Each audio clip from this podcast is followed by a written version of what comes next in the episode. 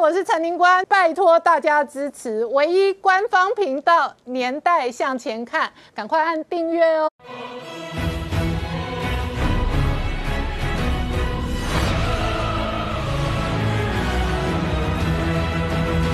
年代向前看，向前看年代。大家好，我是宁官，欢迎我们忠实观众跟粉丝朋友扫描 QR Code 订阅《年代向前看》YouTube 官方频道。我们看这个周末，郭台铭董事长脸书哦，直接证实了今年底之前，边 T 辉瑞疫苗可能到货八百万剂到九百万剂，而且哦，他丢出一个议题，要不要超前部署，预定明年下个世代的三千万剂？那同一时间哦，在台湾哦，这一次边 T 也开始登记。然而这一个周末，拜登上任以来哦，出现第一次美国海军两艘军舰直接穿越台海，这当然引发北京的不满。但是同时哦，卡尔文森号的航母哦，这一个魁违十九年再度停靠横须贺港。好，整个印太局势在增温的同时呢，美日英荷哦四大海权强国九艘军舰哦，直接这一个秀肌肉亮相，威吓解放军。然而呢，这个北京内部哦，另外一个关观察的重点是阿富汗的变局，因为这一次哦，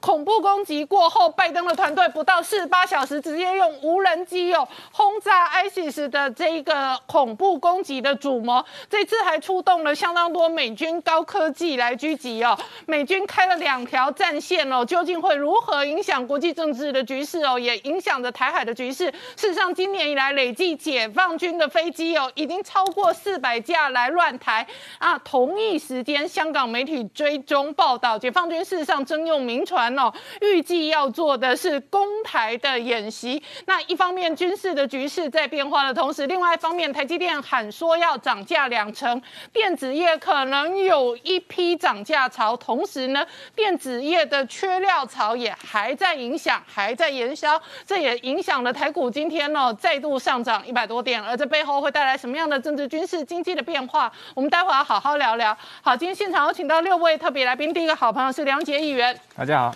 再来是谭耀南老师，大家好；再来是胡祥医生，大家好；再来是陈专家朱月忠，大家好；再来是吴杰，大家好；再来是黄创夏，大家好。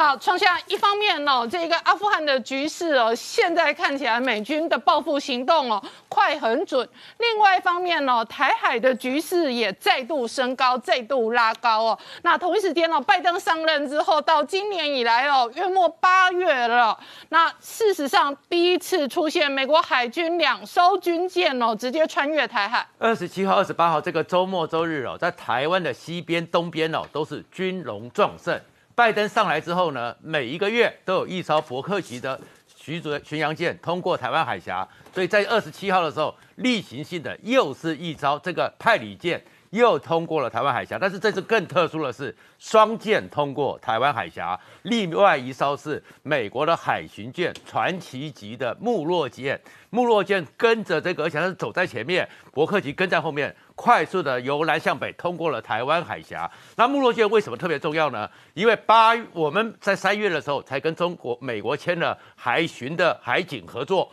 而在海警合作之后呢，在八月十号左右的时候还说我们是不是会跟他联合操演？在八月四号的时候，这个穆洛号是从加州出海，出海时候就说他从此以后要常驻西太平洋。八月十四号到达夏威夷，没想到第一次任务。就是经过台湾海峡，在冲绳那边呢，还演习了一个四国九舰三波段的军火的一个操演，就是美国的两栖突击舰美利坚号打在最前锋，然后英国的伊丽莎白女王号，还有日本的直升机的护卫舰三艘走在最前面，嗯，后后面呢保卫着在正中间的还有荷兰，嗯，荷兰的艾弗森号呢是防空指挥的一个驱逐舰。在这中间，在居扣，就会看到这样一个阵列，就这样走过来了。然后旁边又是美国的驱逐舰、日本的护卫舰，然后英国的还有跟着那个伊丽莎白女王号过来的这样一个军舰，在这边就展现说这个作战序列。一个九舰四国九舰怎么展现火力和协同作战？而整个英国的伊丽莎白女王号呢？前一段时间时间还到关岛去进行运补，然后也参加了那个大规模的二零二一的全国的军演，在旁边，全世界跟美国一起协演，告诉你说四国在这边捍卫着整个台湾东面海面，包含冲绳和岛这边，通通不一样的展现火力给你看，而真正的火力到达了横须贺港。卡尔文森号现在到达横须贺港，这是十八年、十九年来第一次又重新回到这边。嗯，卡尔文森号是美国在波湾战争以后无意不语，是战神。这个战神就是无意不语的战神呢。嗯，回去美国大修之后，这次的大修出来之后。跑道和里面的容量都全部改了，所以摄影记者看到之后傻眼哦，上面装满了叫做军备哦，至少七十架以上的战机哦，而且它最里面是五千人之外，它最特殊的是什么？语音直升机直接放在上面，所以它出海的时候它是可以通用语音直升机登陆、夺岛、反登陆。那它从中东这一个撤退之后，它整修之后，现在就重兵重压在日本横须贺。对，而且整个重兵里面最重要是什么？刚刚讲的美利坚呐，或日本的出云号、加贺号这些地方日向级，他们上面可以放的是 F 三十五 B，可是呢，他们也改了，是专门给美国海军用，将来可能要慢慢的让大黄蜂开始退役的 F 三五 C，两个中队大概五十架就放在卡尔文森号，所以它上面还有 F 三十五 C，直接就放在上面。可以表现他的一个战斗能力，然后面对这样一个中美国对着中国直接表达我的武力、我的 muscle，然后还有各国跟我合作在一起的时候，中国呢也开始硬起来了。嗯，他开始宣布说，你们宣称的自由航行权他不认，所以他开始公布了一个海上的交通安全法，从九月一号开始。宣布说，不管是地下的航空母舰，再有运地下的潜水艇、海里面的潜水艇、军舰或再有危险物品的五种军军舰艇经过的时候，他自称领海，嗯，他都要你要跟我通报，你要把你的航行计划交给我，开始对你做这个呛虾。然后另外一个呛虾是什么？他也表现出他要渡台湾海峡，他的一个准备。兰花早报都看到是当着我们对面的七十三集团军一个两栖突击旅呢，他们在做一个操演的时候。征用了一艘一万六千吨的民用船“海洋珍珠轮”，用这个民用船大规模的大吨位的，上面放的是自走炮、两栖突击舰，还有一些坦克，代表的是说，如果将来要渡海的时候，它除了用他们的动七五之外，动七幺之外，还可能直接征用这些大型的民船，嗯，直接要渡海。然后另外一方面也发现说，它的军备。突击部队、特种部队也开始提升了，所以在七十七集团军里面呢，开始放的是一个全息式的狙击的那个狙击镜。什么叫全息式？过去的时候狙击呢，就是用红外线，红外线里面它的一个整个狙击里面，大概在两百公尺里面，红点红外线的红点对到是非常精准的，但是后面它的视野有限，战场上的掌握和突袭上是有问题的，所以英美的先进部队。都是用全息性的，用镭射光的狙击镜，所以他们现在中国也跟进三公里之内可以掌控战场，所以中国也表现说他也有 muscle。好，我请教一下文杰议员啊，这个周末事实上，拜登的团队在开布尔这一个快速的反击跟报复恐怖攻击相关的主谋的同时哦，整个美军哦在印太的动作跟这一个秀军事肌肉的这一个军容哦更加的壮大。那一方面呢，两个军舰通过台海；另外一方面呢，靠文森号回到横须贺，然后呢，美日和哦等几国的九舰海军呢。这通通都捍卫在西太平洋的海权。美国的战略通常是这样，就是说，当他在一个地方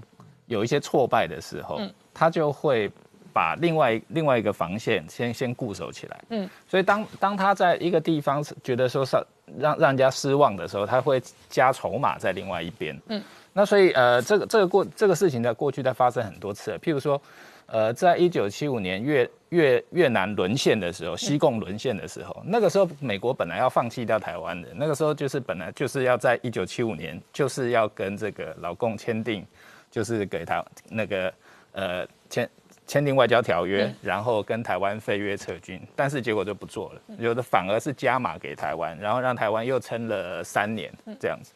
那所以呃，我我觉得美国的反应大概是这样，就是说，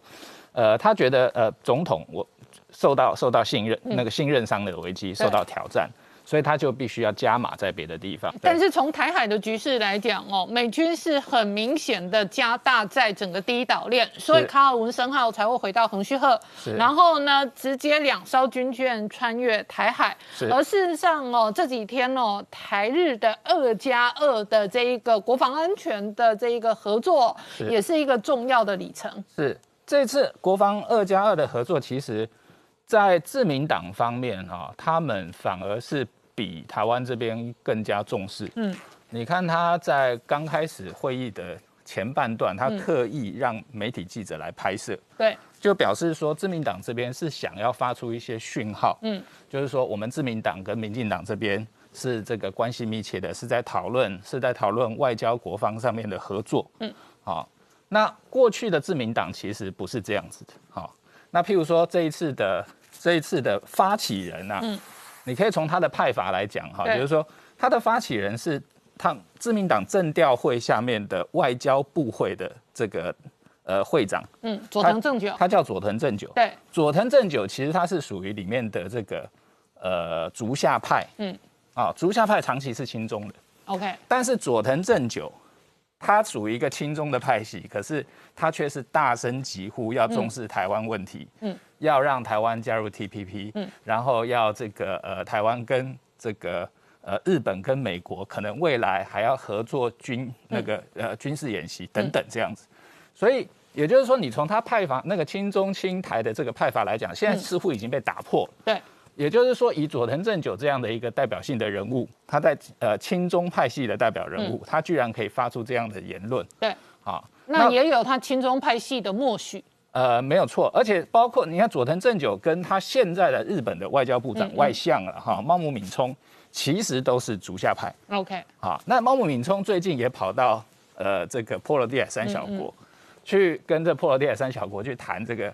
呃怎么合作啊，新疆、香港的问题。老实讲，你很难想象说日本跑去这么远的地方跟波罗的海三小国谈这个香港、新疆，甚至有谈到台湾问题。好。所以我觉得现在这这次的会议，它只是一个，呃，你你你从从派法的角度来讲，可以说日本现在不是不再像以前这样是什么亲中亲台的派法在互杠，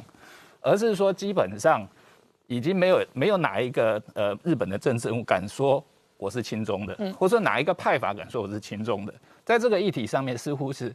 慢慢统一起来，嗯，慢慢统一起来。在安倍晋三刚开始这个执政的时候啊，他很多话他还不敢讲，他到他现在他已经很多话已经畅所欲言，对。然后支持台湾加入 TPP 等等的，对。那对台湾来讲的话，就是说经过这一波我们接受日本赠予的疫苗，嗯，然后这个两岸关系紧张，然后日本就对台湾这么这样的亲善，嗯，接下来我觉得是就是说明年或后年的日程，可能要处理很多。实质上的问题，比如说，我们如果要加入 TPP，我们有哪些标准是还没有达到的？嗯，这个是要跟人家谈的。对，那日本希望我们促成台积电到日本去投资。嗯，这个对台湾是有利还是没有利的？嗯，这个也要想一想。这个不是说日本人说好，嗯，这个就符合台湾利益，这是未必。对，因为护国神山如果一让一旦让它跑掉，这可能会有一些。这个造成台湾的这个经济或者是在国防上面，嗯，会有一些需要考虑的地方。好，我们稍后回来。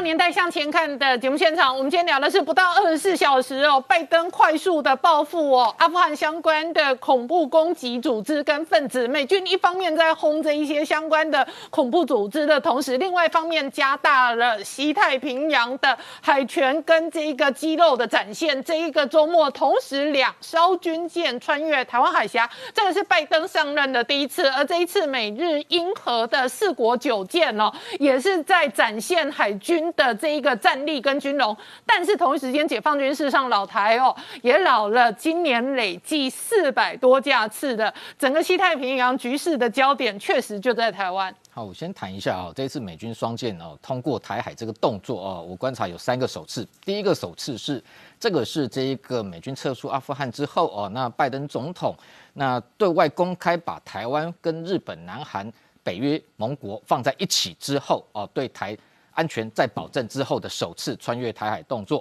第二个就是说，当然这也是拜登上任之后的首次双呃双舰通过台海，但是这样的一个双舰穿越台海的动作哦，它还有一个很特殊的状况，就是这一次两舰哦是一北一南对向互穿哦。我们看到过去来讲，这一个美军双舰通过台海，其实在川普政府任内哦，二零一九年三月曾经也有出现过，就是由这一个贝索贝佐夫号的海巡舰配合一艘威尔呃这个威尔呃。克迪斯威尔伯号哦，这个 DDG 五十四，那伯克级神盾舰的方式双舰通过台海，但是那时候是同双舰共同由北而南穿越台海，这一次是南北互穿哦，这个南北互穿这个味道就完全不一样，又是不同的军事行动等级哦。那第三个首次是说，这一次穿越台海这两艘舰都是首次穿越台海，为什么这样说？第一个这一个记得号的这一个伯克级神盾舰哦，DDG 一百。过去来讲，它是这个配属在这个夏威夷的珍珠港隶属第三舰队。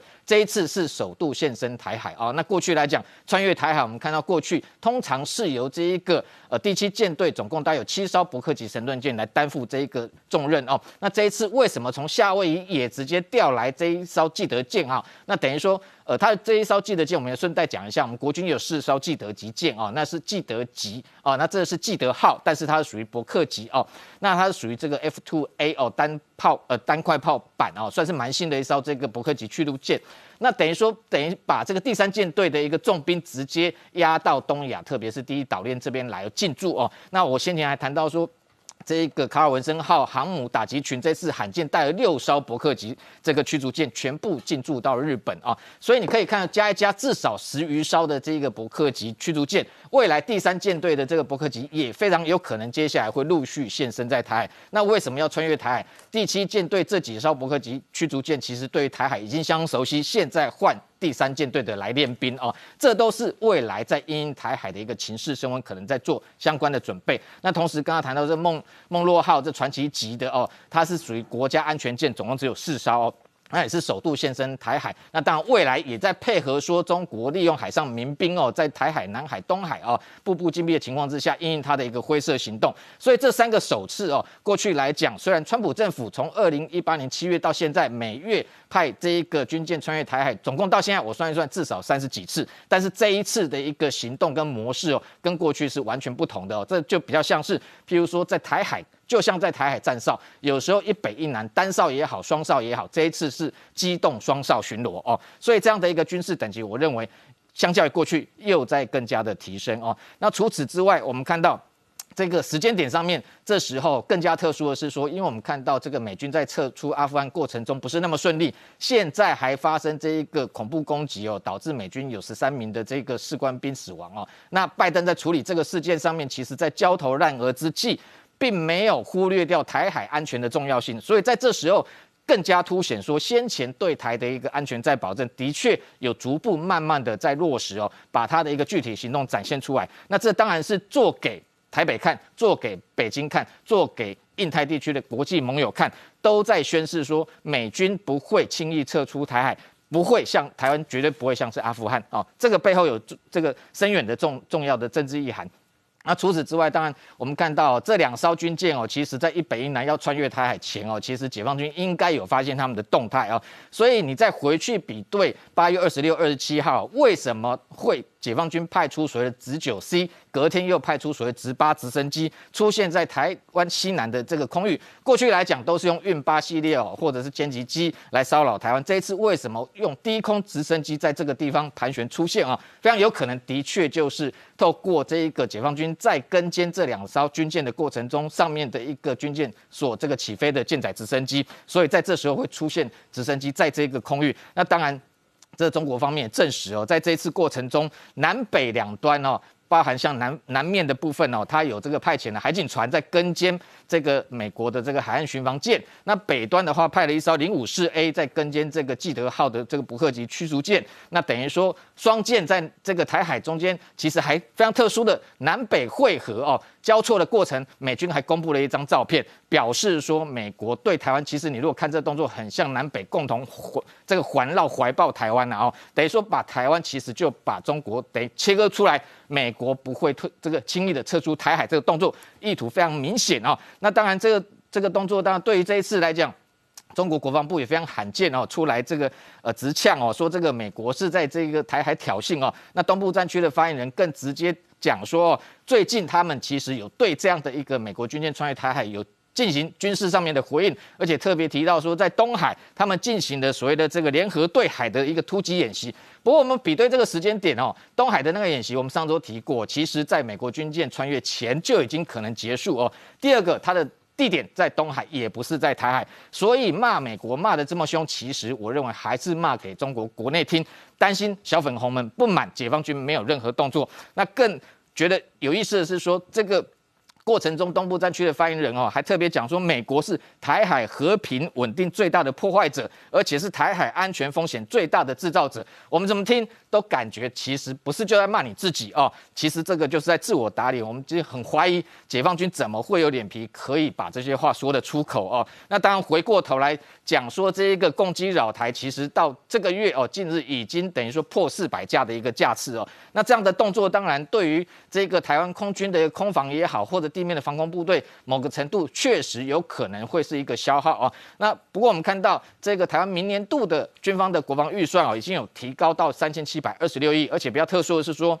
明年不管是这个人员维持费或作业维持费，也都是创新高。那特别是作业维持费跟这一个我们的空军的战机要上这一个升空去监控哦，各方面的任务其实都有这个非常的相关哦，因为作业维持费。基本上来讲，就是在这个管控每年国军在演训训练上面，甚至像这样子在台海监控的一个行为，都是要透过这作业维持费哦来应应。那主要消耗可能是油料或零附件的部分。那明年度首度应该是破台币千亿哦，到一千零六十九亿的规模哦。那等于某个程度应该是能够满足空军的这一个空防的需求。不过回过头来，我们要观察就是说。解放军最近哦，这个袭扰台湾甚至日本哦，这样的一个空防哦，其实已经有一些新的一个模式出现了。我们前几天谈到说，他用无人机 TB 零零一，或者是这个呃。这个 BZK 零零五的无人机哦，穿出这个东海甚至第一岛链哦，那未来当然不排除它这个持续用，譬如说运八的慢速机来袭扰台湾的西南空域，甚至像过去来讲，连这个老旧的歼七或者是歼轰七哦这样的一个这个这个这个这个老旧的一个军机都派出来在这里进行演练，那对台湾当然某个程度或许。这个有可能呢，呃，会让这个台湾的这个地面哦空军战管或者是说战机来讲，可能会更加的这个疲惫，所以台湾也有开始采取一些弹性的一个应对方式，譬如说他派这个歼击机、高速机的时候，我们这个战机才上去升空去监控，慢速机我们就用慢速机来应对。但是最重要就是说，回过头来，我们必须，我觉得国军也要开始哦加大力道，赶快加速发展所谓的无人机哦。虽然美国出售台湾给这个。呃，出售台湾四架 MQ 九 B 的这个无人机，但是只有四架哦，数量不够哦。那在这个我们自己国军中科院发展哦，像是藤原无人机这些，目前哦还没有正式量产哦。所以这个部分，我觉得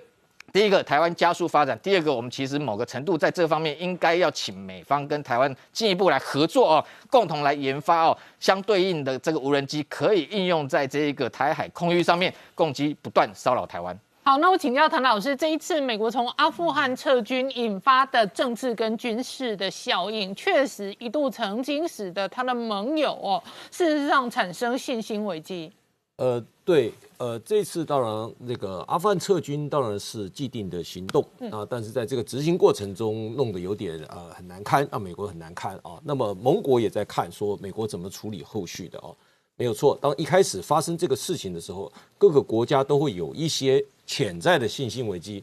更加上各个国家的反对党也都会去质疑说：，哎，你跟美国之间的关系是不是发生变化？遇到事情的时候，美国会不会来协助？那但是到现在，经过一段时间之后，我们现在看得很清楚了。刚刚几位也提到，文杰议员也讲了，就是说，实际上第一个，美国本来就移转重心在印太地区，这个绝对是既定政策。不管是各界的政府，川普以前、现在拜登，还是从军事国防的预算里面，都可以看得出来。第二个，在执行上面碰到灰头土脸的时候，他就会更加大力道在巩固盟邦之间的关系。那么，特别是印太，所以这次看到昨天《金融时报》就写出来说，其实到目前已经经过了大概两个礼拜的时间之后呢，包括日本，包括这个呃澳大利亚。甚至包括台湾，其实都可以显现出来，跟美国之间的盟邦关系、跟联盟关系和对美国的信赖，基于刚刚种种的分析，以及美国更加大力道的这个呃维系跟这些国家分别的关系，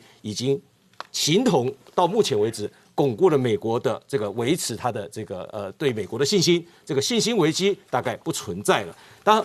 这样的关系里面，其实也非常可以被理解。那同一个时间，我们就看到了近期公布的美国的这个芝加哥全球委员事务委员会，它以前叫做呃芝加哥外交关系委员会了哈，它就是从一九八二年开始就持续的，已经三十年了，在做民调。那各种各样的民调，它主轴上会发生，主要在问一个很重要的问题。这个问题就在于说，如果这个国家发生战争，你赞不赞成美国出兵援救？那这个问题，大家不只是在问台湾，各个国家都有问过。那待会我仔细讲。不过最引人注目的一个民调的结果是说，有百分之六十九的受访民众支持美国承认台湾为独立国家。那当然还有问了很多问题。那但是这个最引人注目，包括说加入国际组织，百分之六十五的支持。那么加入呃这个支持台湾加入自贸协定，百分之五十七支持台湾以正与台湾正式结盟，百分之五十三。那么支持台湾为独立国家的支持的比例是最高的。那当然，第一个，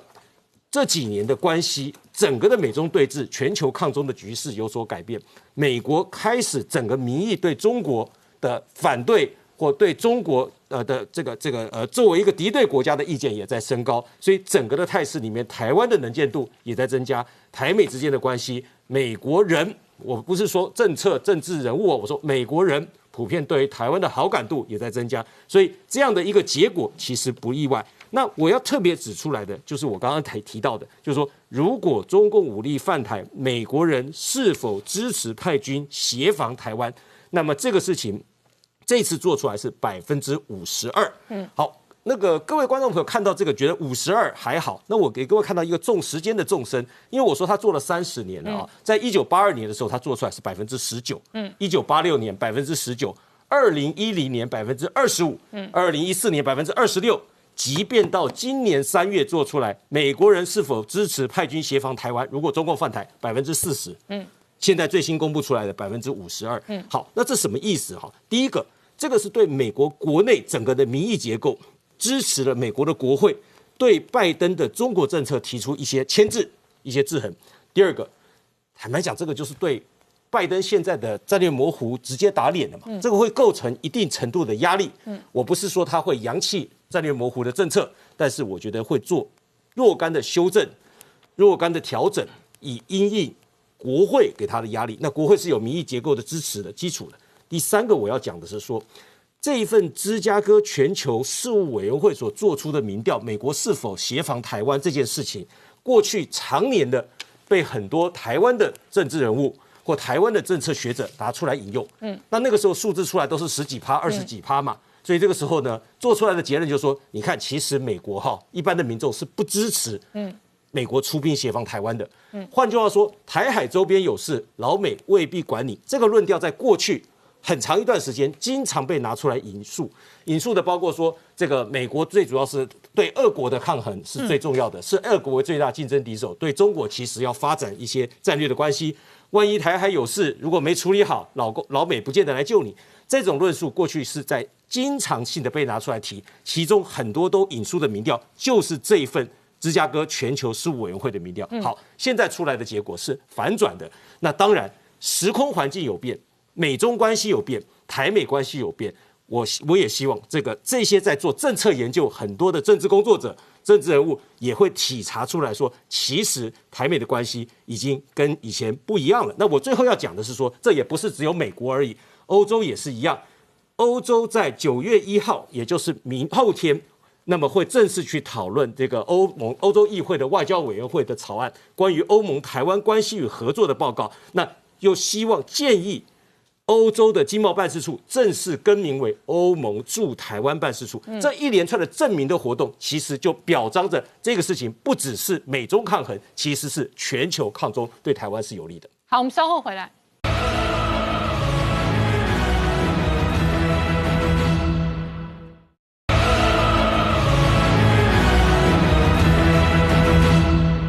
回到年代向前看的节目现场，我们今天聊的是哦，台湾这个周末，特别是哦，三峡的家庭群聚的感染哦，引发大家哦这个神经再度紧绷哦。不过这个周末在疫苗的部分也有好消息哦，这两天 BNT 会到第一批货，然后年底之前可能会到八百万到九百万剂的货。换句话说，我们疫苗的缺货可能稍微舒缓。台湾疫苗的这个缺货断链的这个情况，大概会被舒缓了。是郭台铭回来之后，今天发了脸书，发了脸书里面，他特别的很清楚的讲说，他去蓝湖土耳其，就是上海复必泰的那一批要给土耳其的一百九十五万剂，这两天就开始会分两批到达台湾。而到达台湾之后，因为他去催货、去盯货的状况，他也讲的是大概中秋节过后。一直到十一月的时候，每个礼拜都我们专门为台湾刻字化的 BNT，这样子每个礼拜会有七十万到八十万，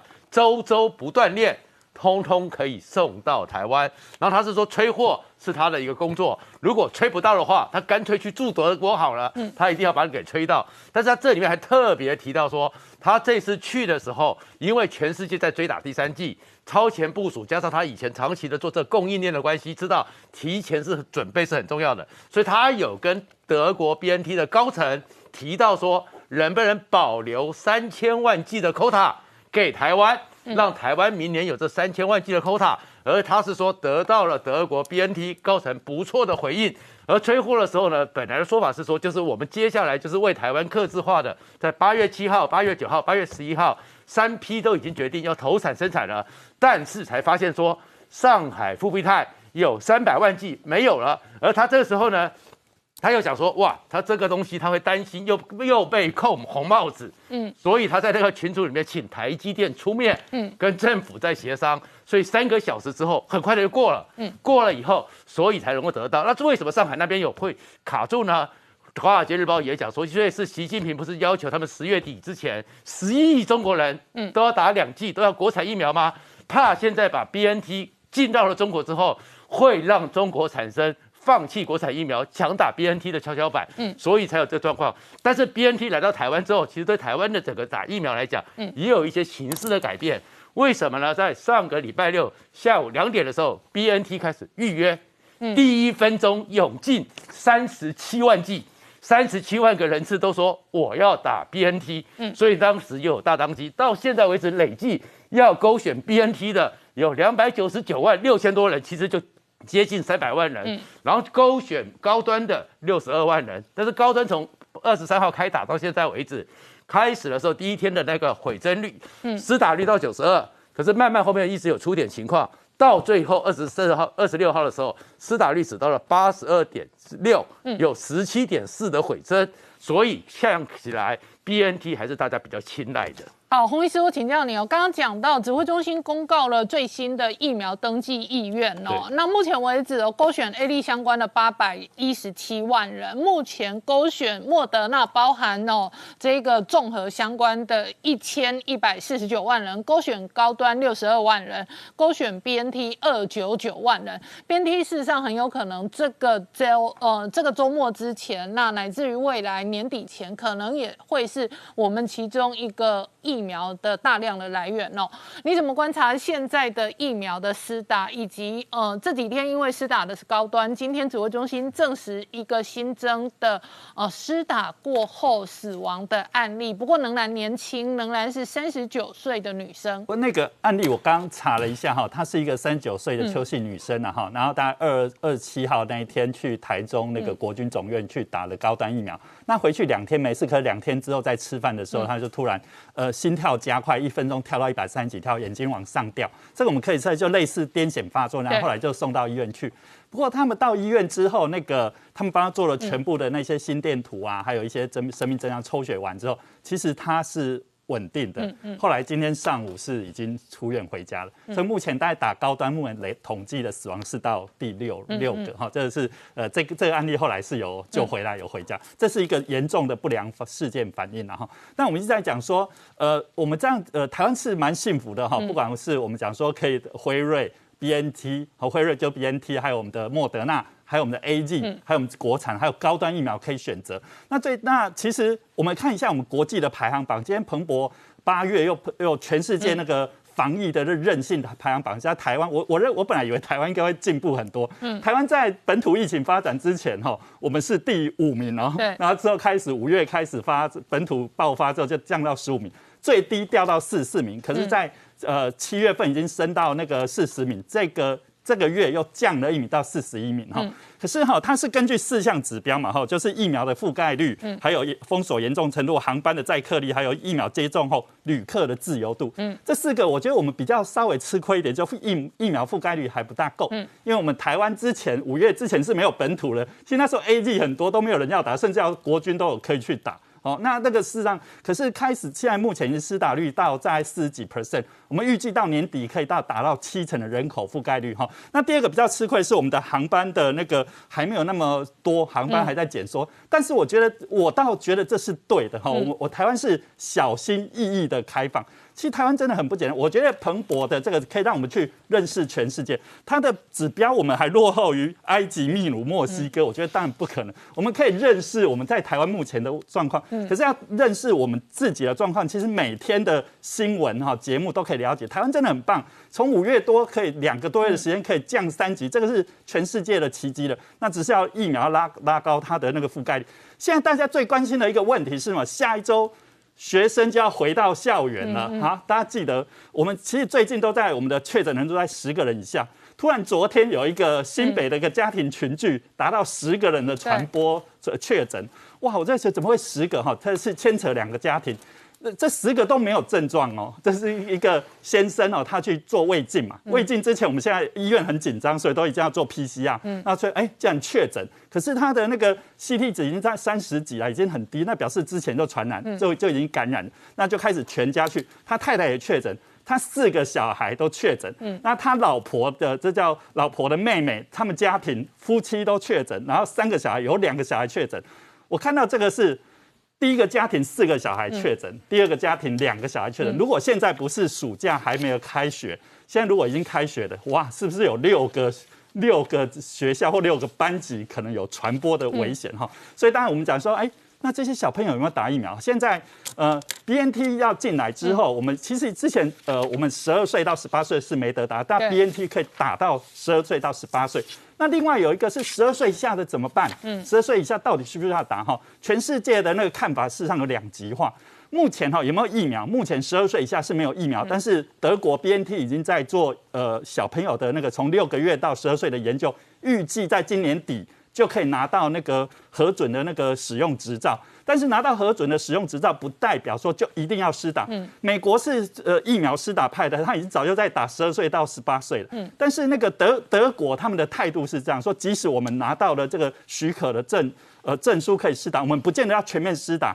他们是研究说小朋友其实感染的风险得到重症的比例太低哈。刺客针的研究就是一百万个确诊的儿童，大概只有两个死亡率。所以他们是觉得说小朋友需不需要打，他们还存一个问号。所以德呃，像英国他们是比较趋向不不打小朋友的，因为觉得说那个效果不好，又没有那个实质的意。可是德国是认为说他们要打小朋友是打比较高危险的小朋友，小朋小朋友一些先天性的一些心脏病等等。那我觉得台湾目前当然是还要再观察。我们讲像现在小朋友还没得打，但是我觉得台湾可以只可以创造一个奇迹，从五月中的确诊到突然间到现在十个以下确诊，是因为我们的。台湾的素质很高，台湾人民哈会戴口罩，会勤洗手，保持社交距离。我们说大家可以开放，那个餐厅可以开放，很多餐厅还是不愿意开放，还是愿意外带而已。台湾人真的很小心翼翼，这个是我觉得是 OK 的。好，我们稍后回来。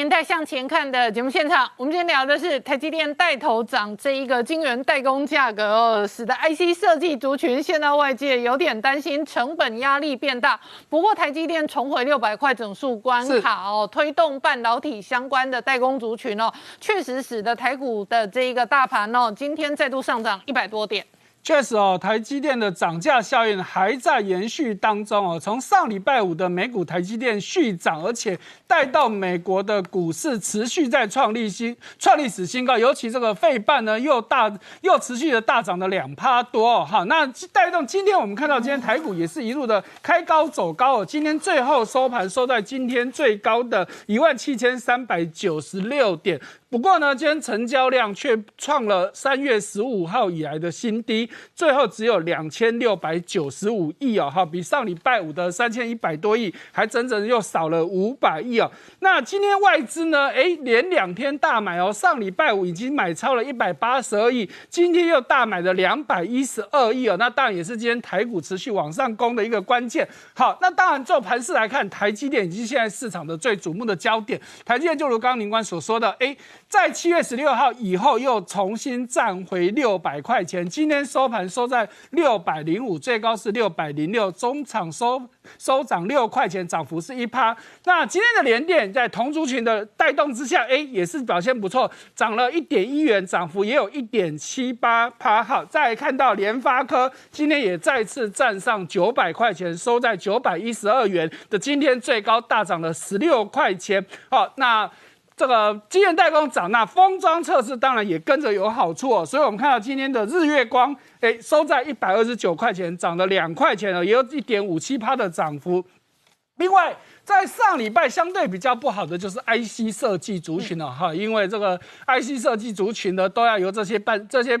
代工厂来代工，那现在涨价，当然成本就增加了。不过瑞宇今天跟人保有一个重磅的消息出来，就是他们两家公司要合作成立一家叫新锐半导体的。好，但详细的情况我们后面再讲。所以今天瑞昱呢大涨的八块钱，涨幅是一点四八趴。那人保稍微弱一点，不过也是涨了一毛钱哦，涨幅是零点四四趴。来，这半导体的缺货，哈，真的已经是。缺到什么东西都缺哦！好，现在根据 Semi 的调查哦，大概现在有七大电子元件都是缺货，从大家最熟知的 MCU 就是微控制器，到滤波器，到面板驱动。晶片、功率元件与电源管理 IC、时脉控制器、感测元件到被动元件，通通都缺货。好，到底要缺到什么时候？现在也没人能够打包票了。哈，目前看来基本上是到二零二二年了。不过呢，刚讲到台积电涨价，那所以在最上游的当然都是。赚的饱饱的，可是中游做模组的跟下游做终端产品的这一波真的问题就很大了。好，我们再看到，好，这个今年的微控制器啊，我们说明一下，微控制器基本上就是包含的 CPU 就是中央处理器，然后 GPU 是图形处理器，还有 APU 就是做音讯的处理器，这三个合称所谓的 NPU 啊微处理器。今年这个市场呢，哇，成长突首度突破一千亿美金哦，啊，年增。以金额来看，大概是十四趴；以产量来看呢，今年有二十五亿颗之多的产量，成长的也有十一趴。以价格来说，是成长了四趴。如果以应用的方面来看的话呢，手机的部分是最多的，占了三百五十七亿美金，总成绩的总金额成长高达三十四趴之多，价格也涨了二十趴。那电脑的部分呢，就比较弱一点，因为电脑在去年这一块已经成长很多，今年呢是只有成长六趴。但是还是创历史新高。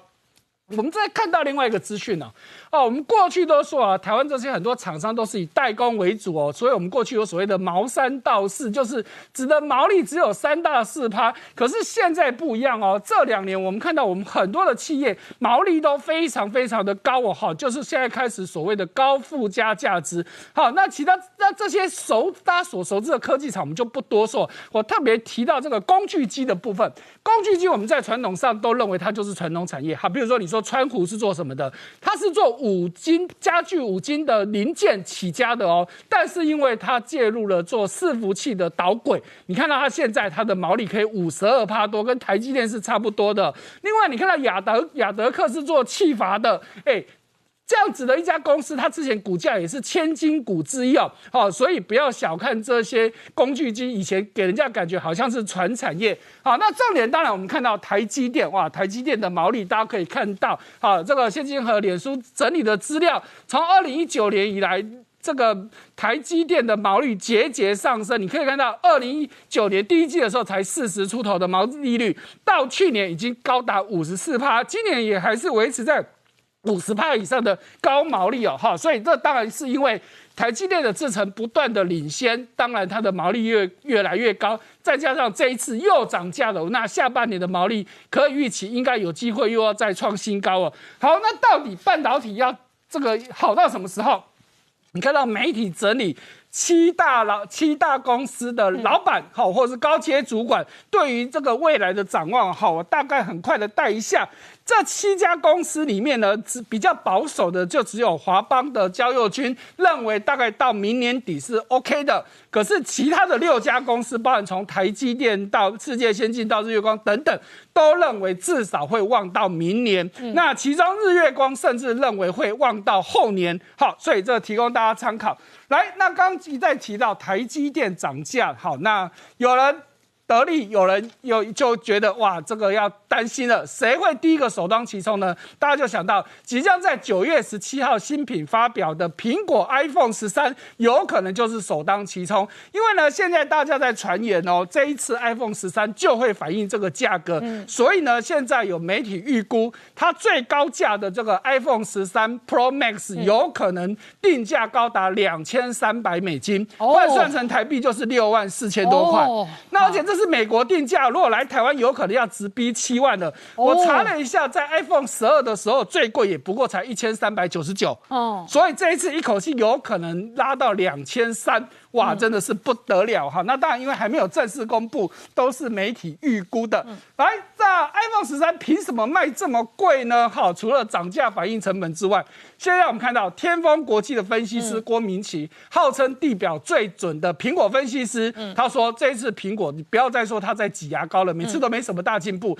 这一次有个很特别的功能，叫做可以连接低轨卫星哦。哇，当然低轨卫星，马斯克已经部建了很多低轨卫星哦，是没有错。好，那为什么？当然，这个郭明奇讲话一定有根据嘛，因为他说这个 iPhone 十三里面用的是高通的 X 六十基基频晶片，而这个 X 六十的基频晶片基本上就是可以连接低轨卫星的。不过呢。他合作的对象倒不是马马斯克的新链了哈，这比较出乎大家意外，而是另外一家叫 Grovestar 的全球星，因为全球星明年就要开始开通这个业务，而高通长时间就是跟这家公司合作，好，这是比较出乎意外，大家都以为他会跟马斯克合作，哎，结果不是，那是不是真的有这个东西？那我们就等真的发表会来再来看了。好，讲到涨价，我们知道联电很早以前就涨价，台积电也确定涨价了，那市场上的老二。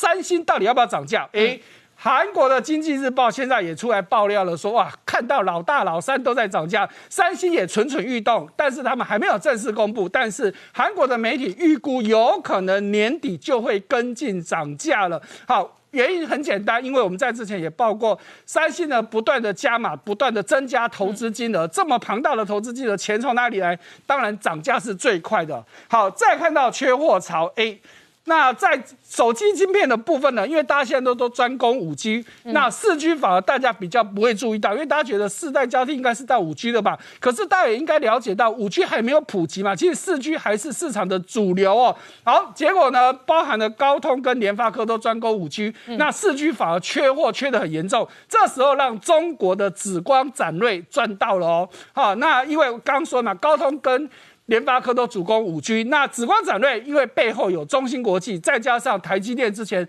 南京厂的扩厂，A 增提升设备，这其实只都让这个紫光展锐有赚到哈，所以这时候联发科可能要注意这个问题。最后我们刚讲到。人保跟瑞昱成立了这个新锐半导体，要做什么事情呢？要主攻声学元件，其中主要就是麦克风的部分。因为现在大家也知道，做各种视讯啊，基本上各种的三 C 产品都里面都有内建麦克风嘛。人保自己说，我光我自己一年出货就一亿个以上，那我用我自己的这个声学元件，我一年保证出货就一亿个以上。那当然，与其别人赚，还不如我自己赚。不止这样子哦，人保还把他的关系企业金能宝在美国的。厂给买下来的，做什么的？做车用电子。显然，人保摆明就是要进军半导体市场了。好，我们稍后回来。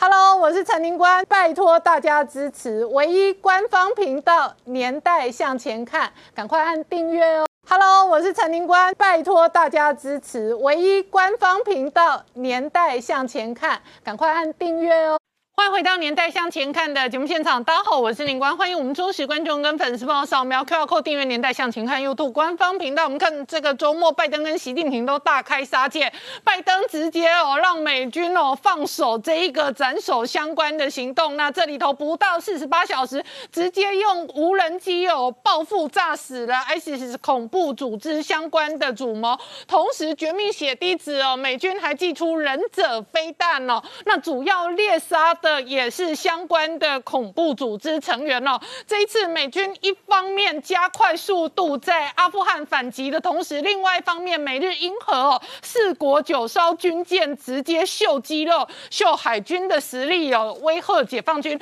而同一时间呢，这一次美英的这个三战舰呢里头搭载的 F 三十五哦，事实上哦也集结在整个这一个太平洋。而同时呢，在北京方面追杀的包含。谈自媒体跟大明星，首先是赵薇到底生死哦，下落何方哦，仍然在网络上众说纷纭。现在娱乐圈在点名的是下一个是谁，可能会接到相关的网信办哦，跟中南海的追杀令。那中国艺人现在踹蛋的同时哦，赵薇究竟是不是人真的在法国？他发的 IG 哦，到底同时是不是人被软禁哦？在网络上也引发高度的讨论。同时呢，中国网信办现在说，网络上的自媒体不准唱衰中国经济，只能讲好话。那这里头要贯彻的当然是习近平的核心思想，要贯彻的当然也是北京中南海的伟大中国复兴的中国梦。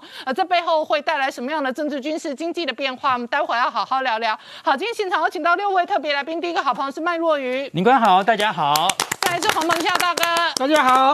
再是田雄山飞弹总工程师张成大哥，大家好；再是陈专家翁伟杰，大家好；再是吴杰，大家好；再是黄创夏，大家好。好，创下这个周末，习近平跟拜登两个人都大开杀戒。拜登杀的是伊斯兰相关的恐怖组织哦，要做的是喀布尔机场的这一个恐怖攻击的报复行动，那展现美军的这一个相关的肌肉跟威力。那在北京方面哦，网信办杀自媒体。中南海直接追杀明星，继赵薇哦，现在生死不明之后，整个中国娱乐圈的大明星现在人心惶惶。这现在呢，拜登在阿富汗大开杀队，针对 ISK 大开杀戒，但是习近平呢大杀四方，在整个中国他管得到的，他想管的杀好杀满，所以他在二十七号的时候又办了一个中国民族工作会议，特别搬出了。百年民族工作十二条，强调要去坚持防范民族领域重大风险的隐忧，所以可能对新疆、对内蒙、对东北的朝鲜族，还有各个地方，他针对这些民族上也要大开杀戒。然后他本来先前的时候，不是上个十七号的时候，十天前才开个会，是经济会议，要说要共同富裕吗？《华尔街日报》特别去解释，这共同富裕并不是说大家打土豪分田地，而是说这个蛋糕呢不会只给你们这些少数人吃，习近平通通要把它收回来，收回来之后是一个人吃，而不是要分下去。所以习近平在财经上也要全面的一百抓。但是真正最凶的，大家最关切的是什么？就是他们的艺人是不是也要大开杀戒了？《人民日报》呢在二十七号写了一个标题，非常肃杀。叫做到了演艺之路的终点站了，所以就开始要杀这个艺人，要整顿这个演艺圈。然后央视呢，开始呢，绝对要除掉不守艺德的乱草，要把这些演艺人给弄掉，说要重新去定义什么叫做娱乐圈应该要是怎么样子。对于失德的艺人林容忍，对于呢要整顿这些乱象呢，要立刻动真格的。所以这样个杀气的杀命令下来之后。杀中国的艺人，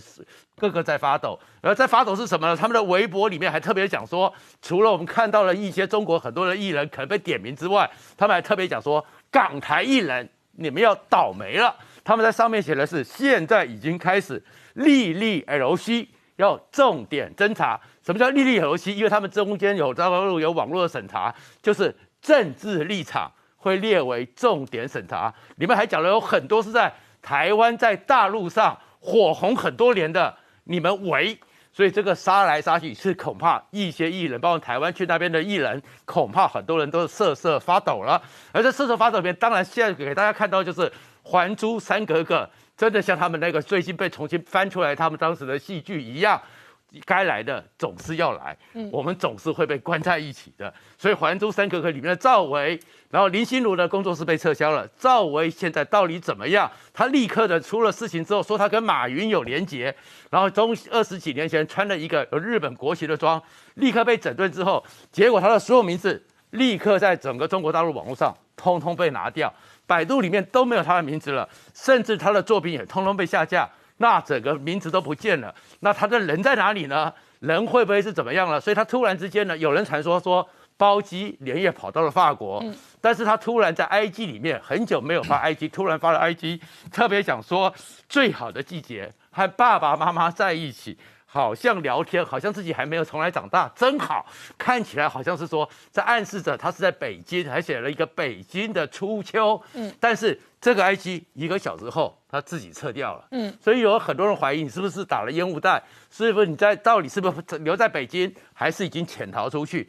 那刚刚讲到为什么会说他去法国呢？在二零一三年的时候，他就买了这个曾经当年是属于路易十三，法国国王路易十三拥有过的。梦龙酒庄，它在波尔多附近是列入世界文化遗产。她在二零一三年、一一年的时候，她老公花了四百万的欧元把它给买下来的。买下来之后，所有的团队还留着七公顷的地，然后里面种了这个整个葡萄品质最好，酿酒的技术最好。所以当时呢，他还把它取名叫做梦龙酒庄，就是我的珍宝。在里面是过，他是不是逃到这边去绕跑过去了？然后呢？但是呢，他在跑了以后呢，大家开始清查跟他有关，因为他从二零零三年开始就不只是艺人了，开始做了很多投资的事业或怎么样状况，跟他有关、跟他名字相关的公司相关的投资，竟然高达六十九家。有十三家，他还是直接由他投资的，所以这些钱、这些东西会不会被清查，或者是说他能够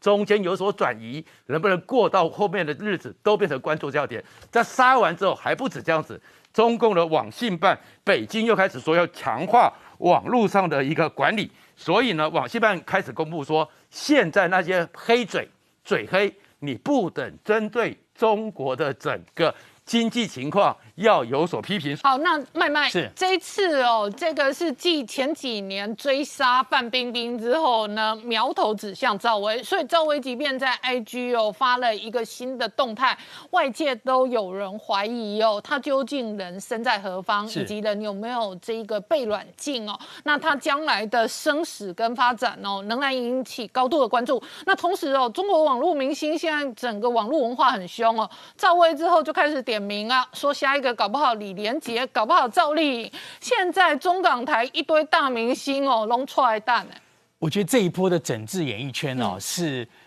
玩真的，而且是势在必行，就是歪风全部要铲除。嗯，这等于把过去十年这个演艺圈的奢华金钱游戏到巅峰的这个状态哦，要整个来个大改变。嗯，哦，那当然是跟他们整个国家的政策啊，整个的整个风气是有关系的。确实。过去十年的歪风，演艺圈歪风太多了。你现在发生这些弊案，跟现在发生这些所有的事情，包括拜德，包括这些，在过去十年都是他们称颂为是我们业界的骄傲荣光。对，譬如说流量，哇，我们的流量小生、流量花旦多棒，然后流量粉丝饭圈文化，什么叫饭圈文化？粉丝 fans 就是饭圈，饭圈文化多厉害啊！应应援团怎么帮粉丝、帮演员应援？嗯可以让粉丝可以把一个赵丽颖弄成赵老板，对哦，大到一种二十多岁小女生就是一个大高高无上大老板，可以整个搞到这样的一个风气。嗯，那那个时候都是觉得是哇，这是我们的这个光荣啊！你看我们演艺圈，因为这种演艺圈的状况啊，我跑我跑了全世界，好莱坞没见过，欧美没见过，全都没见过，日本、韩国都没见过，只有中国大陆，它的演艺圈是畸形发展的，就是整个来讲是一个。就怎么讲？就讲这种这种所谓的这种金权呃资本主义是到巅峰的，金钱至上，金钱至上。你知道好，美国是应该是资本主义的巅巅峰嘛？但是好莱坞都没有这种状况。好莱坞明星开公司，但只有少数几个人。好莱坞明星或者安杰丽娜·裘丽那一些都还会去做公益。好莱坞明星就是拍戏，他不会去走到企业，不会去搞上市公司，那是很少的。对。但中国大陆已经全部的明星都是上市公司老板了。都都是十，这样讲，动辄四几家、六几家公司，每个公司名目都不一样。对啊，搞到整个的这样子，弄来这样。嗯，我跟你讲，现在整治啊，是这是这是我觉得就是到了一个一个巅峰，要要下下来了。你看赵丽颖这是什么事情？我们刚才讲赵薇，我先讲赵薇，赵薇短期不会出现。嗯嗯。赵薇的行踪就会跟马云一样，你记不记得马云好失踪了好一段时间大家找不到他。对后来出现了嘛，对不对嗯啊？没事了，没事了。赵薇就是这个模式，因为赵薇现在看起来就是跟蚂蚁金控有嗯关，他还不是什么日本军装，那不是了，就是跟马云有关系。现在打马云这一派的人嘛，嗯那赵薇这段时间一定是不会出现的。你看郑爽之前是因为代嗯孕，是因为弃养，但她现在被逐出演艺圈的名目什么对？你漏税漏了一亿台币，嗯，几千万人民币，合理呀、以这些中国大明星都赚翻对了，，但是我是说，他最后定的罪，哦。他不会用什么代孕哦跟这些弃养，漏税，他就是漏税，你确实范冰冰同罪。一样嘛。嗯。所以郑爽已经被逐出演艺圈了，她现在跟小姑娘道歉，道歉已经为时已晚了。嗯好，那现在赵丽颖被弄出来了，赵丽颖是干嘛呢？就是粉丝文化。为什么最近啊，赵丽颖跟一个王一博都是流量流量大小生、流量大花旦，合作了一部戏，去年。粉丝不高兴哦，粉丝就看不惯两个人合作，说你们不应该配 CP，不应该配偶像。好了，今年要再合作，两边粉丝互干，女的说男的没有演技，男的说女的让剧组不不不不上心，搞了一个网络的文化交战，交战到啊去围剿他人，在网络上用各种手法去黑别人，去干嘛？还有网友有各种状况，这个终于他们大陆看不下去了，觉得怎么可能年轻人，嗯。还有网友，你们会搞到这种地步？为了，因为之前有一个你知道为了明星，为了你喜欢的人，你知道之前有个牛奶牛奶牛奶事件，嗯。不是后来拍了一大堆牛奶，一个大厂牌的牛奶满地都是。嗯。为什么网友去买牛奶？因为那个那个选秀节目呢，这个牛奶商赞助，买牛奶里面有选票，网友大批买了几百万的牛奶，然后没有办法喝，丢在地上找人代喝。这种风气跟文化，大陆发生还得了啊？现在这个是社会风气要搞成这个样子，年轻人在干嘛？不好好读书，不好好的那个去搞买牛奶丢在地上去投票，嗯，这还得了？完全要铲除，嗯。赵赵丽颖现在就这样子，赵丽颖跟王一博现在完蛋了，他们因为他们的粉丝，嗯，成也粉丝，败也粉丝，粉丝把他们搞垮了，对现在两个人变败得一人。现在这一些中国明星的文化也很像台湾的政治文化，然后网络上不同粉吵来吵去。那但是因为台湾有言论自由啊，而且台湾吵完了，最后投票，投票决定看谁的票多。我跟你讲，但是中国这种网信办都看不顺眼，都要盯啊。你说全世界哪有地方去买牛奶来糟蹋？大陆还贫富不均哎，对。还买了牛奶丢在地上，还找人代喝，对。这像话吗？是乡下都没有人喝牛奶了，是喝不起了，你还城市小孩搞这种东西，所以他明星文化就一个一个整数。吴亦凡那时候像皇帝，然后每天晚上夜夜笙歌，可以哦像皇帝一样选妃。那这一个就是现在整数他私生活不检点，对。然后以前这个都是中国演艺圈文化行之多年的男明星文化，对也不单吴亦凡这样，可能男主持、男大导、男制片现在都有这种潜规则。他现在全部都是 Me Too，跟美国 Me Too 一样出来了。湖南卫视《天天向上》前锋性侵，嗯前主持人性侵，都是借着主持人的名义呃去跟这些小粉丝这些。现在 Me Too 所以男主持就是性侵，性侵女主持、女明星就是逃税。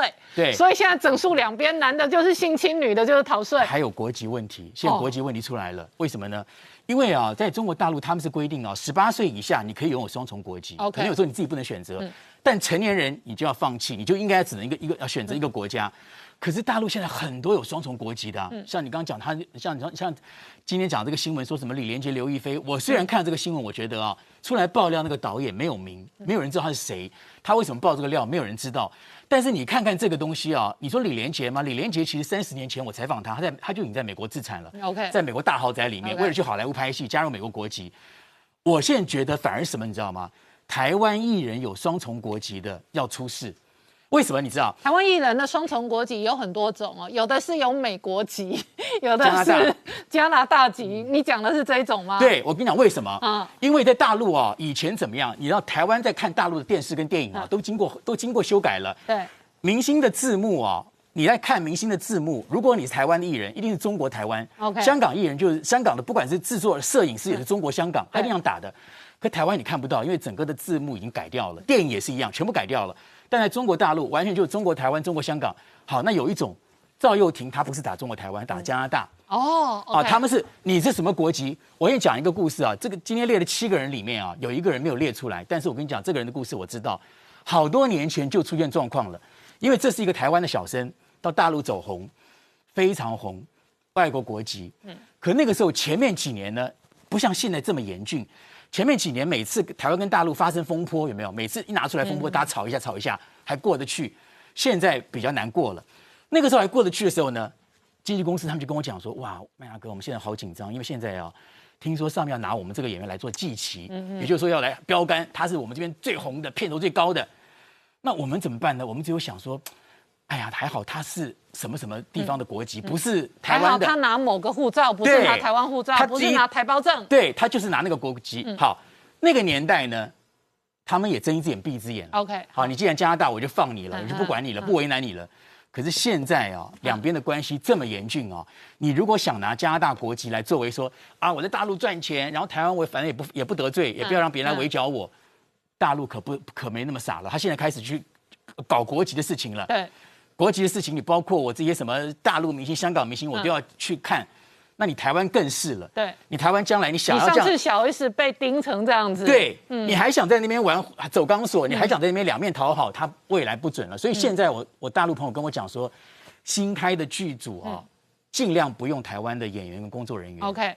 因为他不知道，他也怕惹麻烦。他不知道今天我现在拍了，我两年后产品推出了，那时候两边关系变什么样子了？对，不知道。那万一这个戏到时候被禁演了呢？嗯，我我干嘛我干嘛为了用你一个台湾的演员去冒这种风险呢？尽量不用。现在尽量不用，嗯，现在连大咖的，你不要讲以前说大咖稳坐，现在大咖的也很难了，嗯，就未来这个路会越来越险险峻。好，我们稍后回来。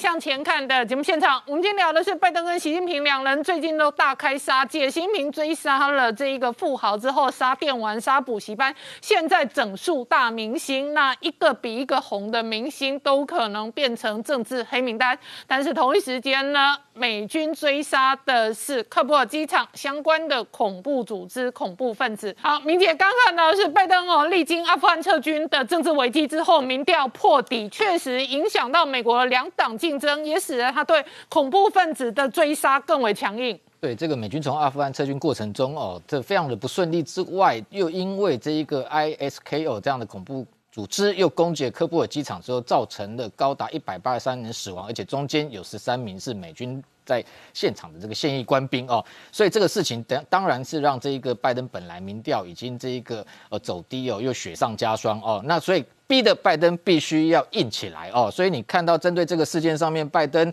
都在公开的谈话讲说要誓言让凶手在地球消失哦，那要让他付出代价，而且现在传出说这一个美军如果接下来要这一个击毙袭击这个恐怖分子哦，基本上呃拜登已经开了绿灯，就说美军不需要经过白宫批准就可以动用像无人机来击杀这个。恐怖组织这相关的分子啊，那当然这一次啊，在八月二十七号哦，拜登等于说已经同意哦，动用美军的这一个 MQ 九的无人机死神无人机啊，进行这个超视距的反恐作战哦。那华尔街日报报道说，这一次啊，这个 MQ 九死神无人机哦，又动用了这个先前非常著名的叫忍者飞弹哦，也就是 HM 一四 R 九 X 啊。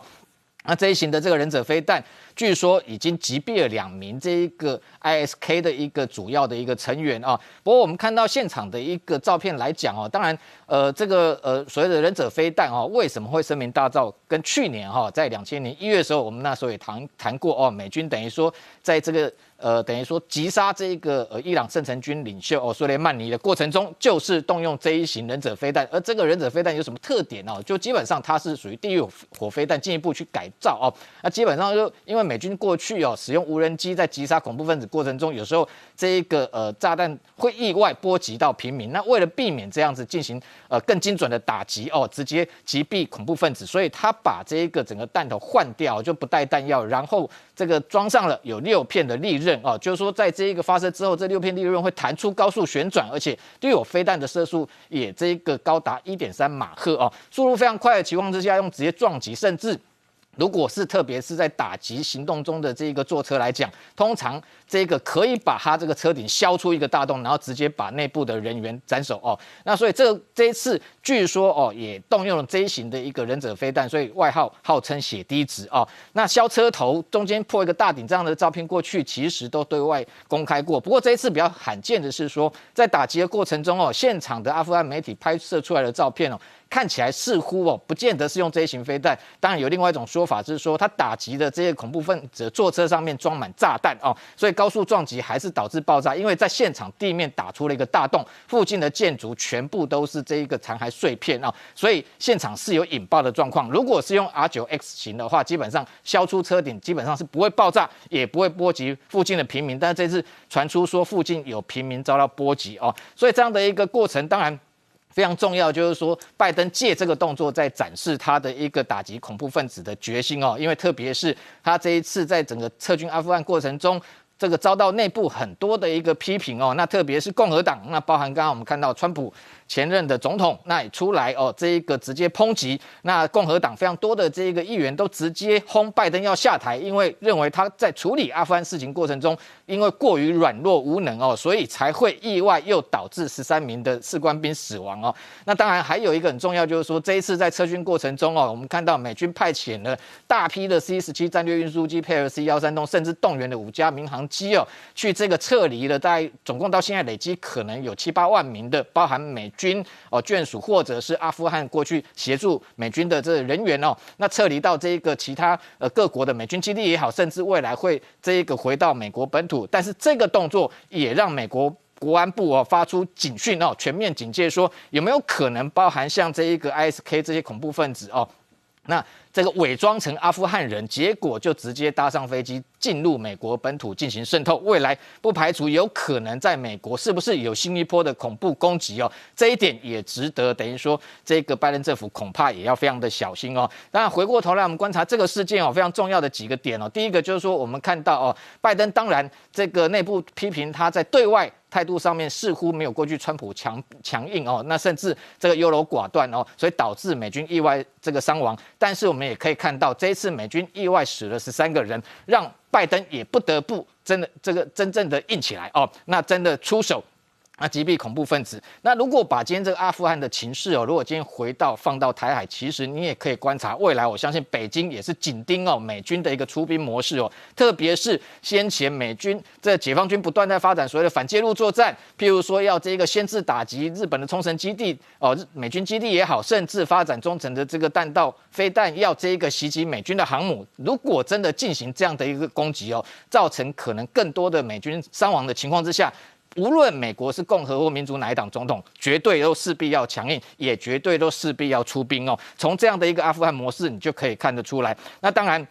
现在来讲，这样的一个恐怖这个攻击，有没有可能在美国本土死灰复燃，也会进一步可能为。这个等于从川普到拜登，目前来讲已经抵定的一个把战略中心移到印太地区，全力对抗中国这样的一个战略格局，有没有可能投下变数？可能未来也值得持续观察。好，彭笑大哥怎么观察？最近有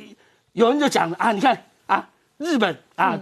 二十二号日本的产经新闻说，哎，这个呃，真从阿富汗我们看台海形势很紧张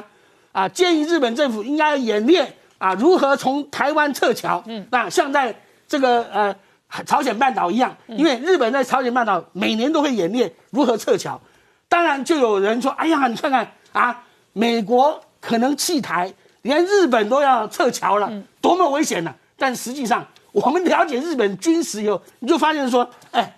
一九二八年五月三号，我们历史课本所谓的五三惨案，济南惨案。”啊，还有一九三二年一月二十八号，上海事变，一二八上海事变，这两个日本日军的这个这个这样的军事活动，都是以护侨的名义，嗯，换言之，就说护侨也好，撤侨也好，都是一种军事介入的烟雾弹，嗯，所以不要看到 哎呀，日本怎么样演练撤侨了，好像跟表面上文章不一样。你看这次啊。日本也也到阿富汗撤侨，派了三个飞机，派了一百位自卫队的队员，结果撤出几个，撤出一个日本的，嗯，一个日本。所以说这代表什么？日本是要建立一个惯例，就是说，因为原来按照日本的宪法第九条，日本是非战的，是不能有这个呃武武装的力量，不能不能够来来来对外来做任何军事行动。但是后来呢，他们的自卫法改了以后，变成说，为了国际和平或为了解救在国外受到军事威胁的日本人，你的自卫队可以派兵，嗯，可以去去解救。所以这个就是一个例子。那么未来日本要如何来介入台海，他就可以说：哎，你看我在台湾有两万四千名日侨，为了维护日侨的安全，所以我要派派军舰来。我要派飞机来来台湾来解救日侨，嗯，实际上这就是他介入台海的一个烟雾弹。除此以外，日本的仙岛群岛就距离台湾比较近的，还有十万日本人。因为按照日本的规划说，因为他离台湾太近，会受到战火的这个影响，所以我要把他们也要撤掉。你要撤离十几万人，你要派多少的军舰？你要派多少的飞机？所以我们可以想象这样一个状况。就是真正台湾有状况的时候，日本、美国啊、澳澳澳大利亚啊、英国通通来撤侨啊，那你又派飞机又派军舰来，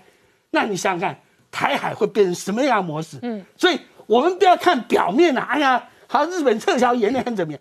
日本撤侨演练事实上在这个朝鲜半岛，就是日本自卫队配合美国在朝鲜军事行动的所谓的。后勤资源的一部分。好，我们稍后回来。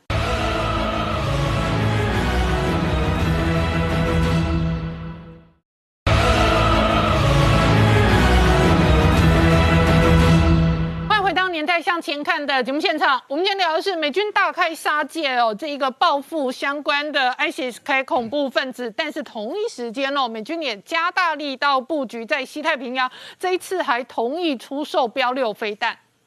这个根据美国那个国家安全合作局所宣布啊，美军美国国防部经过已经经过国会同意，要出售给澳洲哈那个下一代巡防舰 Hunter 就是猎人级巡航巡航舰，呃标二跟标六的飞弹。我我先说明一下，在 Hunter 的 Hunter Class 就是标那个猎人级巡航就八千八百吨，呃我们台湾的台湾的最最强的记得舰啊。大概四五千吨，嗯，这八千八百吨，它巡航力量是可以非常的远的，这是第一点。第二个，这是美国所准备出售给澳洲的标二跟标六的飞弹，标二是呃 Block Three C 是最新型的，标六呢，我等会再做说明，是一个补足标二飞弹很重要的一个防空武器。那我们先看这个美国美美国在这次出售这个。呃，标六、标二跟标六飞弹给呃澳洲的时候，有做一个说明，它叫共同对抗海上威胁。嗯，为什么我要把这个三个岛链图拿出来看呢？这个这个对于美国跟澳洲海上威胁在哪里？嗯，我我先讲个历史给观众朋友听。当这个第一岛链、第二岛链、第三岛链呢，在二战时期啊，是美日本。怎么样去掌握西太平洋的一个战略部署？他从第一岛链先取的，比如台湾那时候被日本占领，菲律宾按香港被日本占领，接着在第二岛链，在第三岛链，没想到时时空一转换呐，现在为了防堵红色共产主义扩张，第一岛链、第二岛链、第三岛链变成美军防守美国本土的一个战战略部署。对，好，那我们注意看澳洲所在的位置，澳洲这个位置当初在。二次大战美军反攻的时候，他所谓海上共同点，那时候是日本。对，那时候是日本。他从澳洲开始跳岛反攻，慢慢逐步收复第二岛链、第一岛链，然后把整个太平洋局势、海洋局势稳定下来。那现在他是海上共同敌人是哪一国呢？呃，刚刚也提到，最近美英澳日在四四方构会谈，那显然不是日本嘛。啊，虽然我讲的故事是日本，嗯那是哪一国呢？显然就中国大陆嘛，就是中国嘛。那中国大陆这对日本对对第一岛链、第二岛所造成的威胁，现在已经不是不可同日而语。为什么？因为他们反介入跟区域的部署啊，让第一岛链某种程度是暴露在危险之中。所以美军就非常重视第二岛链的防卫跟对第一岛链的所谓的战术补给能力。大家应该听说，最近要把琉球。美军准备海军准准诶呃，博博琉这边准备准备进驻一个新新的海军基地，博琉离澳洲非常近，那这个可以理解为什么 Hunter 级就猎人级的巡防舰是这么重要。那我先利用这光时间跟观众朋友说明一下，那个标准二型飞弹，它的射程大概一百四十公里，是个中程防的防空飞弹。那这个这个一个如果一个一个一个军舰上面有一个这么中程防空飞弹的话，它是形成一个海上非常强的一个防空网，它这个区域防的防空网。标六飞弹呢，它是完是补足标二飞弹不足的，它有几个特质啊？嗯，标六飞弹呢，它不但可以打巡弋飞弹，可以攻箭，甚至可以某种程度的攻路，这是非常特殊的一个武器啊。那这两个武器就放在 Hunter 级的那个巡防舰上，那大大的增加这个所以第二岛链的防卫能力。那显显然这个对台海的后援是非常有帮助的。那讲到这里，我们来聊一下这美中的飞弹大战啊，两边的。状况怎么样？那因为美中的距离还蛮远的哈，我就用弹道飞弹的作为来跟大家说明一下。那你这一开始我跟大家说明一下，弹道飞弹分类上有所谓的近程、中程、远程跟洲际弹道飞弹四类。好，所谓的近程飞弹通常讲的是弹道飞弹是一千公里以内，中程呢是讲一千到三千公里以内，远程呢是三千到五千五千五百公里以内。那超过五千五百公里叫做洲际弹道飞弹。为什么要这样的分野？主要是脱节火箭的结构。哦，一般来讲，近程弹道飞弹只有一节火箭啊，然后越来越越远哈。那这那所以不太可能把远程弹道飞弹难打近程。对。那我们先从中国大陆那边的弹道飞弹的结构跟大家说明。中国大陆有有东风十一跟东东风十五是属于近程的哈。那对谁？对台湾哈，对着台湾的。那最近也传传说，中国大陆东风十一弹道飞弹的射程从三百公里延伸到七百或六百公里哈。那东风十五的话，那个也是对着台湾的，是我们在九六导弹危机已经跟他交手过，在十枚左右了啊。那为什么要提这两个飞弹呢？它是对着台湾，所以我这边特别把它数字标出来，大概有将近一千枚左右。嗯，对，好。那它的中程弹道分量有哪？从东风十六开始一一路下去哈。东风十六是美军设计，呃，中共设计出来对付美军基地用的，嗯，就第一岛链，刚刚这张图上的第一岛链上的美军基地而设计的，不不，所以它有个另外一个名字叫做冲绳快递，就专门要打打美军基地的，嗯，好，那东风十七是另外一种可以可以，我们叫做乘坡飞行的快极音速飞弹，那比较比较提的是东风二十一哈，东风二十一，东风二十一 D 哈是中共设计出来打移动中航空母舰的。它它也是号称为航母杀手。另外，东风二十六 B，它不但可以打移动中航空母舰，甚至可以打到关岛，就是刚刚这张图第二岛链的关岛。那这可以看到是美中共在所谓反区域跟跟所谓的 A to A D 上面的整个部署，是用弹道飞弹做了很完完完完整的战术布局。那这接下来就所谓的东风三十一是属于洲际呃洲际弹道飞弹，跟东风四十一。那为什么先发展东风三十到东风四十一呢？是因为中共在发展弹道飞弹过程中，也需要逐步加大航程。嗯，到东风四十一时候，就是可以达到美国本土。我们在节目中也提到，他最近在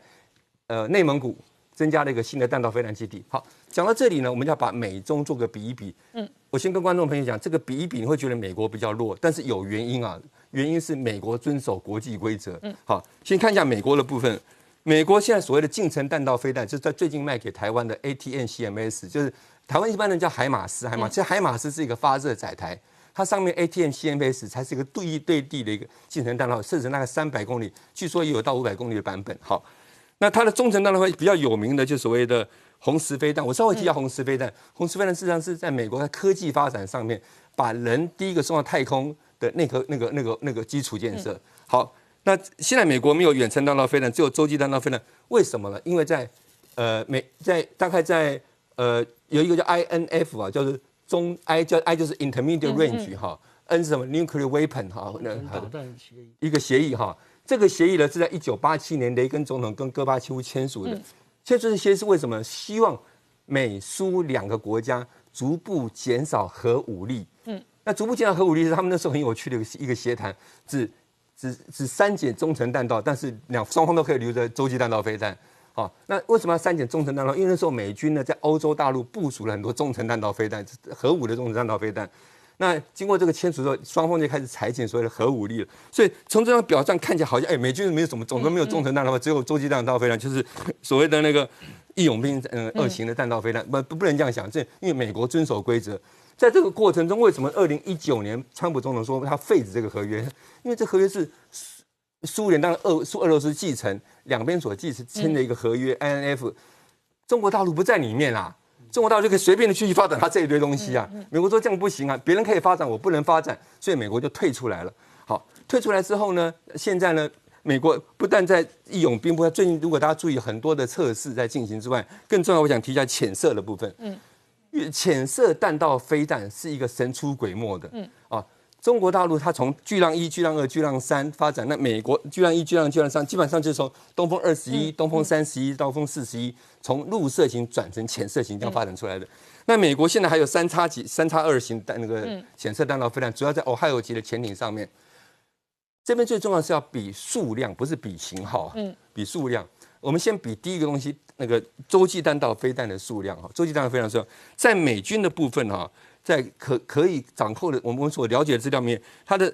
义义勇兵级的弹道飞弹大概有四百五十枚，这是美国官方有数字在讲的。那中共那边没有数字，但是我们在节目曾经调到他们上次三个呃弹道飞弹的基地嘛，所以整个地下呃地发射井的基地。呃，根根据卫星图来看的话，它大概每个基地里有一百二十个发射井，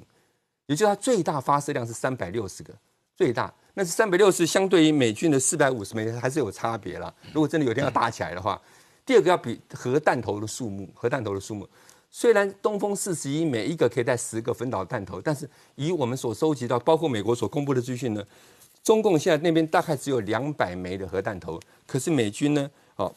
不管现役或者在但补充，暂时有三千五百枚核弹头，所以真的现在如果在这个节骨眼，像两边在做核子大战的话，中共那边是绝对是比不上美国的。嗯，好，那所以现在中共很积极在经营南海哈。那最近在那个我们国防院有国防就是国防院有个智库叫国，最近发表了一篇在在国家安全其实评析里面呢，提到一个标题，就是美军在南海战场经营的这里面，他提到美军在南海现在有所谓的这边讲。两带一线哦，不是中国大陆“一带一路”哈，两带一线，他在做什么？我先解释一下哈。整个南海啊，嗯，是刚刚提到，这对于中共来讲，他们最重要的核潜艇基地是在海南岛的琼林。对，最重要在那。那我们最台湾现在最麻烦、最头痛的一件事是什么？一天到晚在西南老台啊，专门的西南老台啊，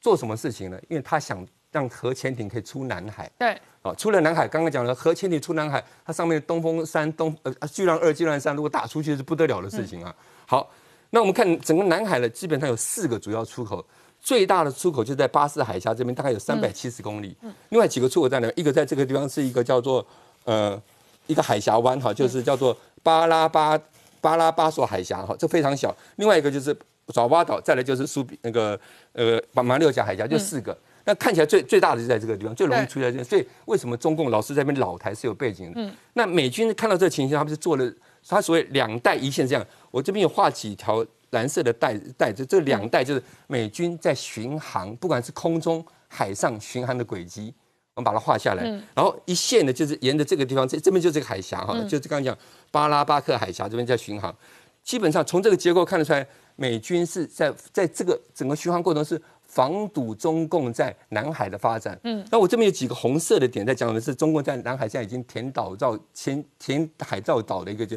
比如永永兴岛，譬如说永暑礁、嗯呃泽碧礁跟美济礁，哈，这都已经有规模，上面还有三千公尺的跑道。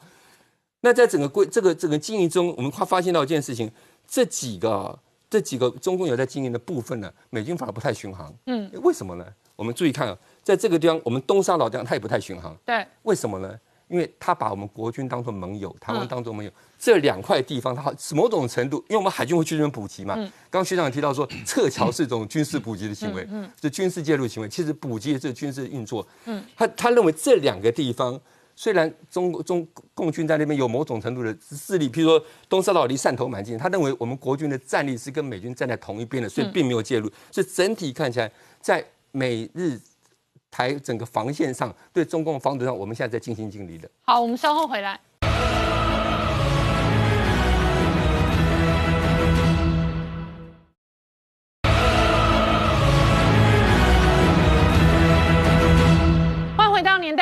看的节目现场，我们今天聊的是哦，一方面这个周末拜登跟习近平都大开杀戒，另外一方面联总会哦这两天哦鲍威尔出来讲话哦，这一个缓和金融市场的压力，他说呢这一次的通膨是暂时的，升息呢并没有迫在眉睫。没有错，我想其实全世界在这个周末哈非常关注的就是鲍威尔在全球央行年会上面的一个演讲。那么总体来说，这演讲呢大概用一句话来形容：第一个就是鸽派紧缩，第二个呢就是缩表跟升息要呈现脱钩的一个状况。那主要有几个重点，然后那当然第一个就是说，今年他特别提到哈，可能会在年底之前开始缩减购债计划。那么呢，从过去的几个月的这个。哦，会议记录来看，是已经在各个会员当中呢出现了初步的一个共识，那只是都还没有呃确定一个时间表。那么未来呢，要怎么样去实施呢？还要去看一下美国经济数据的一个表现，是不是能够符合原先这个 FED 的一个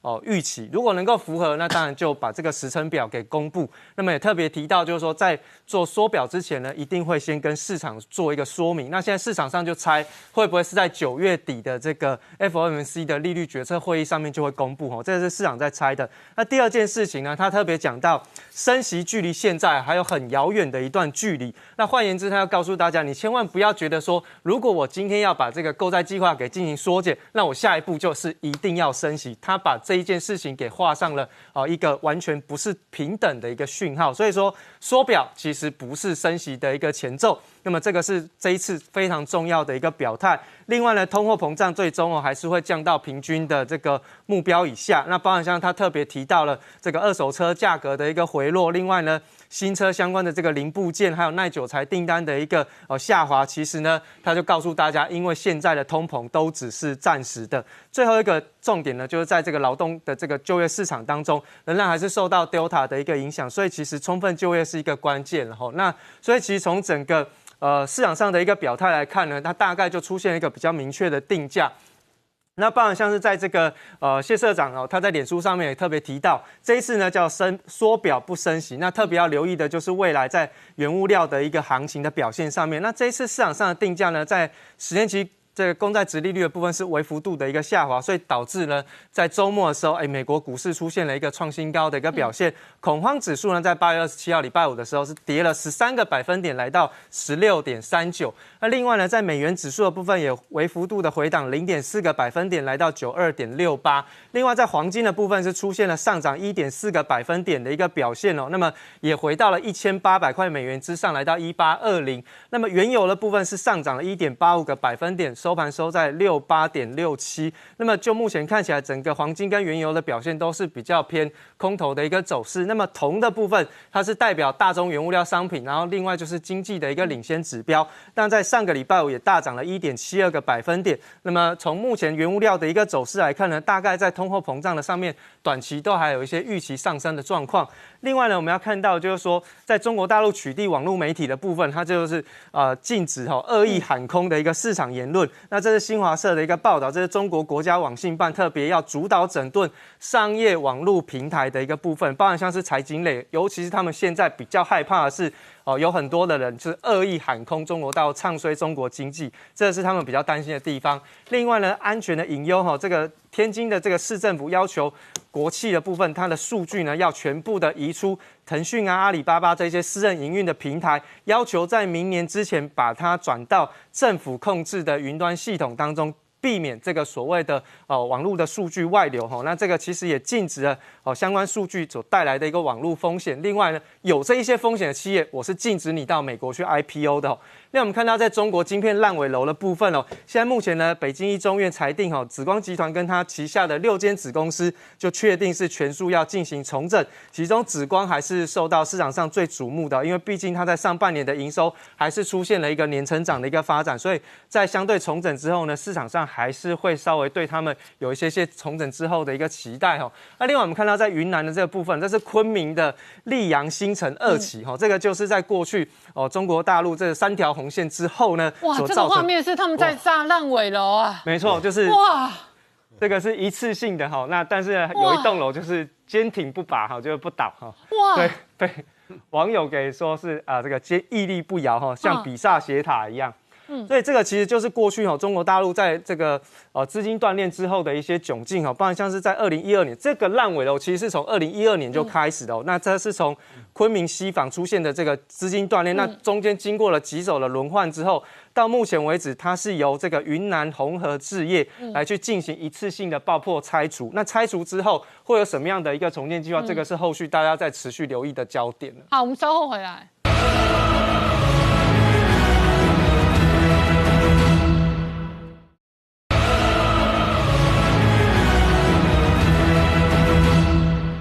年代向前看的节目现场，我们看这两年哦，中国两大富豪现在人间被蒸发，可是美国富豪一个接着一个在圆太空梦，SpaceX 哦，这一次不只是太空梦，他连冰淇淋都想要送上去。最近 SpaceX 呢，它是运补国际太空站，但是它这运补国际太空站告诉你说，以后太空过生活是非常舒服。非常爽的，不是像以前一样只能过苦日子，只能用那个挤的吃一些干粮，像牙膏一样东西。他这一次送上去之后呢，他的猎龙九号把他前面的天龙舱送过去，要跟太空站汇合。而汇合里面，这次出去之后呢，最全世界最惊艳的是什么？它上面载着两千一百七十公斤这个运补的货物。嗯，可这货物是什么呢？竟然有洛梨，嗯，竟然有冰淇淋，竟然有柠檬，这些生鲜食物可以给太空站人他们去好好的吃一顿。嗯，然后他现在呢，他下面的猎勇者号还是非常成功的下来了。然后三十号的时候送上去之后，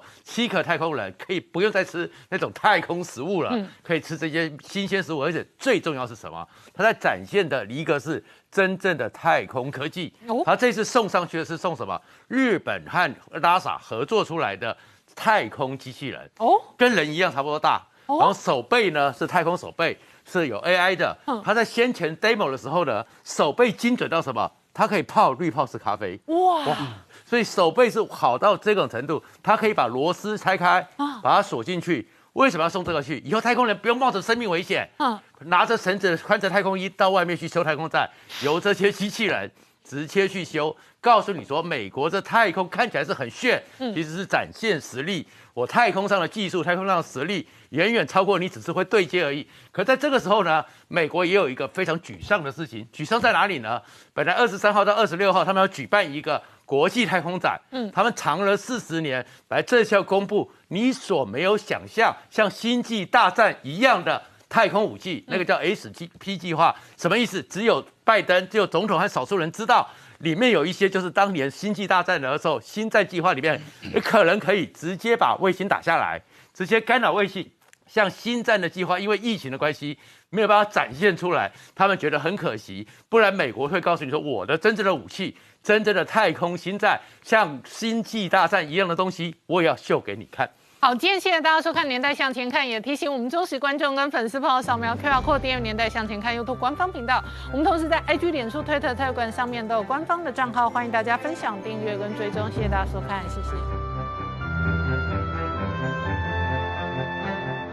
谢。